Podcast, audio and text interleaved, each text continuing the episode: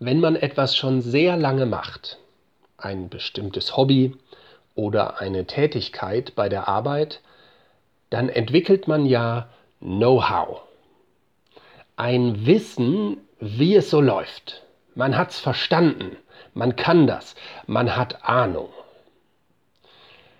Wenn da hinein jetzt etwas passiert, vielleicht weiß es die Nachbarin besser und sie hat sogar auch noch recht.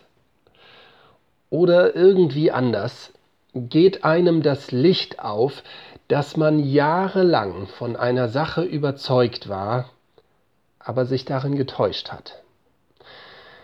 Dann ist das ja eine ganz heikle innere seelische Angelegenheit. Das kann einen ja zerreißen. Ach, es ist furchtbar schwer, Abschied zu nehmen von der alten Überzeugung. Es kratzt so am Stolz, etwas nach langer Zeit nicht richtig verstanden zu haben. Also viele halten ja da lieber an ihrer alten falschen Auffassung fest, als sich diese Blöße zu geben. Und also wenn einem Neuling sowas passiert, dann ist das ja viel einfacher. Dann fragt man halt nach und lernt dazu. Wunderbar. Aber als alter Hase sich A. sich selbst einzugestehen, dass man etwas Grundlegendes nicht verstanden hat. B. es auch noch vor anderen zuzugeben. Viel schlimmer. Und C. dann auch noch offen zu sein, dazu zu lernen. Also, das ist ja in der Tat äußerst äußerst unangenehm. Ganz ehrlich, mir geht das im Glauben an Gott manchmal so. Dir auch? Wenn du jetzt kein Christ bist oder noch nicht so lange, ist nicht schlimm. Dann kann das trotzdem ein ganz reich, äh, bereichernder Einblick sein, glaube ich. Da bin ich jetzt schon so lange Christ. Ach Mensch, da hätte ich es mir ja eigentlich verdient, fortgeschrittene Probleme zu bekommen. Stattdessen muss ich immer mal wieder feststellen, es sind die Grundlagen, an denen ich immer noch manchmal falsch liege, an denen ich etwas missverstanden habe. Es sind die einfachsten Dinge des Gottvertrauens oder der Erwartungen, die ich im Glauben so habe, mit denen ich manchmal so richtig auf dem Holzweg bin. Und was fällt es mir schwer, dann davon Abschied zu nehmen. Denkt mal darüber nach, wie es euch mit sowas geht. Das lohnt sich. Das macht den Glauben an Gott interessant. Und ein Glück, ein Glück, eine frohe Botschaft. Wir sind damit in guter Gesellschaft. Die Jünger Jesu, die sind ja auch richtig lang mit dem unterwegs gewesen. Die haben ihn sogar von Angesicht zu Angesicht gekannt. Die waren bei so viel mit dabei, haben so viel erlebt, viel Gutes, was Jesus ihnen gelehrt und gezeigt hatte. Gar nicht zu reden von Tod und Auferstehung. Aber die waren auch immer wieder mit ganz grundsätzlichen Glaubenserwartungen auf dem Holzweg. Und die haben sich manchmal sehr schwer getan, Abschied zu nehmen. Ich lese die Erzählung von Himmelfahrt aus der Apostelgeschichte 1, 3 bis 11. Jesus zeigte sich den Jüngern nach seinem Leiden und Sterben und gab ihnen viele überzeugende Beweise dafür, dass er wieder lebendig geworden war. Während 40 Tagen erschien er ihnen immer wieder und sprach mit ihnen über das Reich Gottes und alles, was damit zusammenhängt. Einmal, es war bei einer gemeinsamen Mahlzeit, wies er sie an, Jerusalem vorläufig nicht zu verlassen, sondern die Erfüllung der Zusage abzuwarten, die der Vater ihnen gegeben hatte. Ich habe ja darüber bereits mit euch gesprochen, sagte er. Johannes hat mit Wasser getauft, ihr aber werdet mit dem Heiligen Geist getauft werden, und das schon in wenigen Tagen. Diese Ankündigung führte dazu, dass die Apostel, als sie ein weiteres Mal mit Jesus zusammen waren, ihm die Frage stellten, Herr, ist jetzt die Zeit gekommen, in der du das israelische Reich wiederherstellst? Jesus gab ihnen zur Antwort, Es steht euch nicht zu, Zeitspanne und Zeitpunkt zu kennen, die der Vater festgelegt hat und über die er allein entscheidet.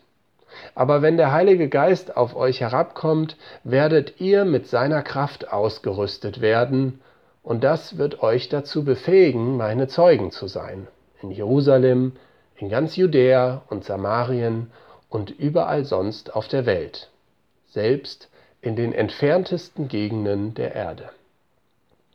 Nachdem Jesus das gesagt hatte, wurde er vor ihren Augen emporgehoben. Dann hüllte ihn eine Wolke ein, und sie sahen ihn nicht mehr. Während sie noch wie gebannt zum Himmel hinaufblickten, dorthin, wo Jesus verschwunden war, standen mit einem Mal zwei Männer in leuchtend weißen Gewändern vor ihnen. Ihr Männer von Galiläa, sagten sie, warum steht ihr hier und starrt zum Himmel hinauf? Dieser Jesus, der aus eurer Mitte in den Himmel genommen worden ist, wird wiederkommen, und zwar auf dieselbe Weise, wie ihr ihn habt gehen sehen. Ich kann mir gut vorstellen, wie die Jünger dastanden und mit offenem Mund in den Himmel starrten und dachten, What? Das war's jetzt? Ehrlich? Was veranlasst mich zu der Vorstellung, dass die Jünger mehr oder minder überrascht waren von dem, was sie an Himmelfahrt erlebten? Nun, die Frage der Jünger verrät sie. Die erwarteten immer noch, wie im Alten Testament herbeigesehnt, ein politisch errichtetes israelisches Gottesreich ein Staat unter der Führung des Messias, der sich glorreich gegen die benachbarten Unterdrückergroßmächte durchsetzt. Eine Erwartung, die Jesus auf ganzer Linie enttäuscht. Die Jünger haben da etwas Grundsätzliches noch nicht wirklich verstanden. Immer noch nicht auch nach all den Reden und Wundern und nach Tod und Auferstehung nicht und auch nicht, ähm, obwohl Jesus immer wieder darauf hingedeutet hat, dass es mit ihm so ganz anders ist, als sich manche das im Glauben vorstellten. Sie haben da eine Glaubenserwartung, mit der sie falsch liegen. Und jetzt, jetzt müssen sie sich nicht nur von ihrer Reich Gottes Vorstellung verabschieden, sondern auch noch von Jesus selbst. Der ist jetzt weg. Es fordert eine Menge Offenheit und Gottvertrauen, der Dinge zu harren, die da noch kommen werden, obwohl die doch gar nicht genau wissen, was da kommt mit Pfingsten und so. Ich glaube, mit dieser Erzählung sind nicht nur die Jünger von damals angesprochen sondern durch die Zeiten hindurch alle Christen. Himmelfahrt, da geht es um Abschied nehmen. Und Abschied nehmen, das ist ein grundsätzliches Moment im christlichen Glauben. Das ist nicht nur etwas, was einmalig da bei Himmelfahrt äh, geschehen ist, sondern das ist etwas, was sich durch die ganze Bibel hindurch immer wieder findet. Abschied nehmen ist eine Kraft, die den Glauben lebendig hält, dynamisch, offen, spannend. Natürlich ist das hier besonders, wenn es darum geht, von Jesus Christus leibhaftig Abschied zu nehmen. Und dennoch ist es, glaube ich, ein ganz wichtiges Thema im Glauben. Vielleicht wunderst du dich, dass ausgerechnet Abschied nehmen so wichtig sei. Wenn du magst, hör mal die Predigt von vor zwei Wochen oder so, da ging es um Loslassen und da ging das auch schon in die Richtung. Abschied nehmen ist deshalb wichtig, weil es in der Bibel immer wieder als Voraussetzung dafür vorkommt, dass etwas Neues beginnen kann. Ohne Abschied kein Wachstum. Abschied nehmen, das ist sozusagen Teil des Evangeliums, dass etwas Altes gehen muss, damit etwas Neues kommen kann. Das Saatkorn fällt in die Erde und stirbt, damit es Frucht hervorbringen kann.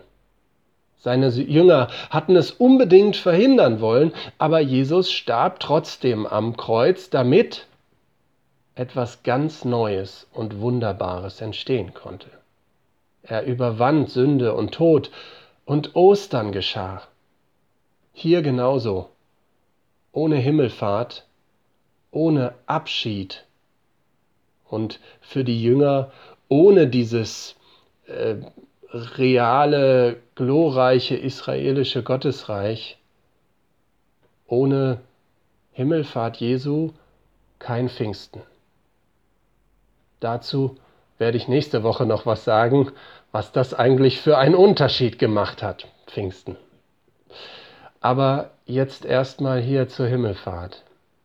Abschied nehmen macht keinen Spaß, das weiß ich. Und dennoch ist es manchmal wichtig, damit etwas Neues kommen kann. Ein Beispiel dazu. Ich war mal Jugendmitarbeiter in einer Gemeinde, in der sich ein ganz toller, segensreicher Jugendhauskreis entwickelte.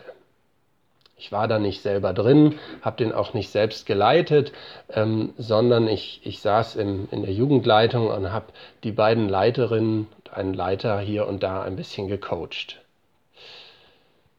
Ein Hauskreis, das ist ja so eine kleine Gruppe von Menschen, die sich zum Austausch über den Glauben und zum Gebet füreinander treffen. Super Sache. Falls ihr das nicht habt, probiert das mal aus. Nun, in dem besagten Jugendhauskreis, da lief es ganz klasse. Die Jugendlichen, die das angefangen haben, das waren wenige, die entdeckten Glaubensthemen, die waren begeistert von Jesus und wie er in ihrem Leben wirkte. Und davon haben die sich jede Woche erzählt. Sie ermutigten sich gegenseitig sprachen sich auch sehr ehrlich ins Leben hinein, wuchsen im Gottvertrauen und gleichzeitig im Selbstbewusstsein. Die wurden da richtig starke Persönlichkeiten durch diese tolle Gemeinschaft. Das war ansteckend. Sie brachten ihre Freunde mit und einige davon, die überzeugte das so sehr, was die da erlebten, dass sie zum Glauben kamen und sich taufen ließen. Und es kam immer mehr dazu. Aus einer Gruppe von vier wurden auf einmal 14. Und die merkten, das klappte nicht mehr so gut wie vorher. Das war irgendwann wie Sand im Getriebe. Wenn jeder auch nur ein kleines bisschen von seinem Leben erzählte, dann brauchten sie trotzdem viel zu lange für eine Austauschrunde. Außerdem war die Atmosphäre ganz anders als mit weniger Leuten. Das war nicht mehr so innig, so nah aneinander dran konnten die gar nicht mehr sein. So konnte es nicht weitergehen. Die Lösung? Abschied nehmen. Wir baten die Jugendlichen, sich damit zu beschäftigen, sich in zwei Hauskreise aufzuteilen haben denen aber freigestellt, wie sie das äh, gestalten und ob, und die sollten selber Lösungen finden. Aber trotz vielen Gesprächen untereinander, sie brachten es nicht übers Herz. Ihr Hauskreis, ihr Miteinander war doch so super gewesen. Die konnten sich nicht teilen. Die mochten sich als Leute so, die wollten nicht auseinandergehen in zwei Gruppen. Es wurde aber nicht besser, denn aus Frust wurde Streit und der Hauskreis begann zu stagnieren. Einige, die gingen, und er schrumpfte zu einer Größe, in der die innige Anteilnahme aneinander wieder möglich war. Es kamen aber keine Jugendlichen mehr dazu.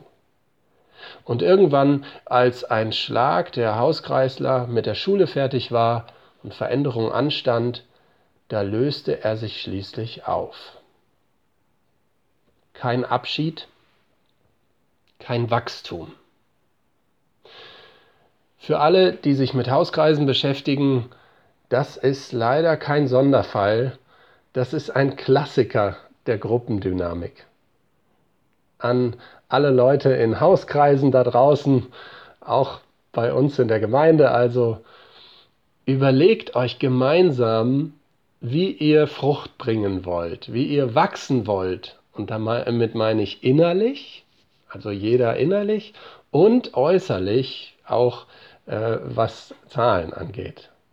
Manchmal hat das etwas mit Abschied zu tun und da ist der Abschied sogar sehr, sehr wichtig, damit etwas Neues, Segensreiches wachsen kann. Und sonst verhindert man das, wenn man nicht Abschied nimmt. Ähnliches gilt auch im persönlichen Glaubensleben. Manchmal bringt uns Gott in Situationen, in denen es darum geht, von etwas Abschied zu nehmen, denn er hat mit uns Neues vor. Er hat mit euch Neues vor, immer mal wieder. Neues soll wachsen und Segen bringen. Stellt euch dem. Die Jünger an Himmelfahrt, die mussten sich dem stellen. Die mussten Abschied nehmen von mancher Vorstellung, wie zum Beispiel das mit dem, mit dem Gottesreich auf Erden, was die sich da erhofft haben, dass Jesus das jetzt, wo er wieder auferstanden ist, jetzt doch mal aufrichtet, davon mussten die Abschied nehmen. Und sie mussten Abschied nehmen von Jesus leibhaftig in ihrem Leben. Das stelle ich mir vor, schwer vor. Der hatte sie doch so geprägt in den vergangenen Jahren. Das war doch so was Wertvolles und Wichtiges für sie.